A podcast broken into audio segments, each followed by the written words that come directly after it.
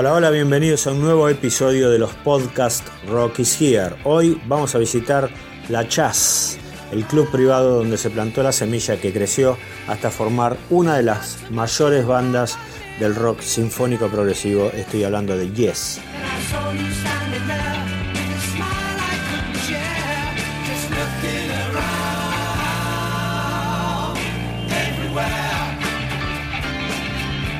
Famoso Marquis Club de Londres funcionó por casi 25 años en el número 90 de la calle Wardour, en el Soho londinense.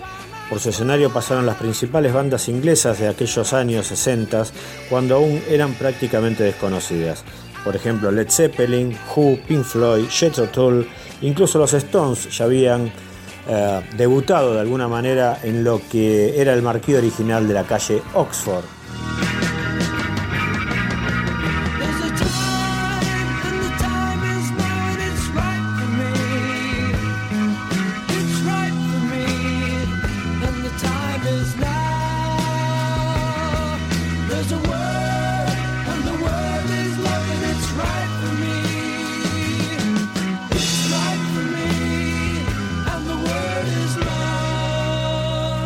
Pero el Marquis Club de Wardour, que terminó siendo el más famoso de todos, tenía un gran problema para los rockeros.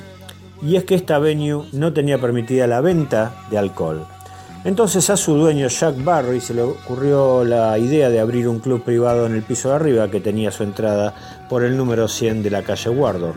En la chas se reunían productores, personal de los estudios, técnicos de grabación, algunas groupies y los mismos músicos.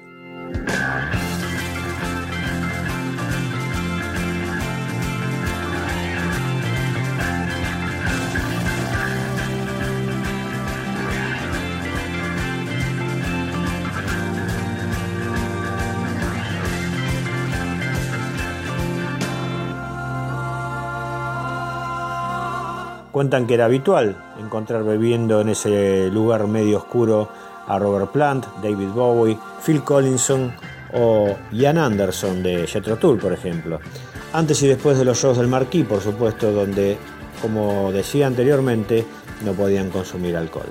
La chas se llenaba de gente y de humo por los cigarrillos que todos fumaban.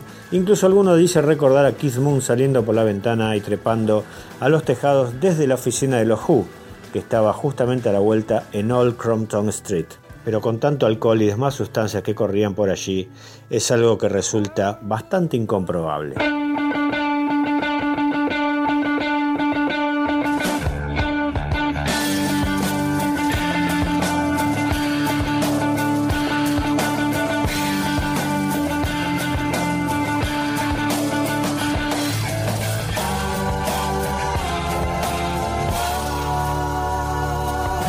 Lo que sí es seguro es que en este club privado trabajaba John Anderson sirviendo tragos, cuando Anderson aún cantaba con su banda The Warriors.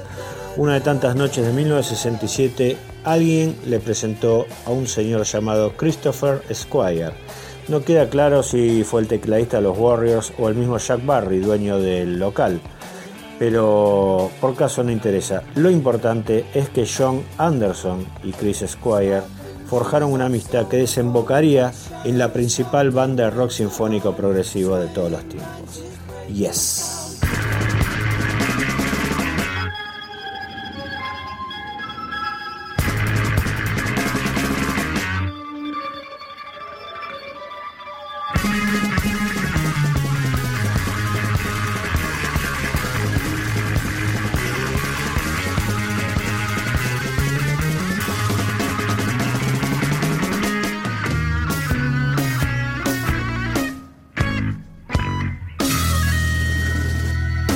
Y vamos a escuchar en el episodio de Rocky Here de hoy una composición que justamente tiene que ver a John Anderson y a Chris Squire fundamentalmente como compositores. Esto es Heart of the Sunrise, una de las primeras bellezas incluidas en el disco Fragile de 1971.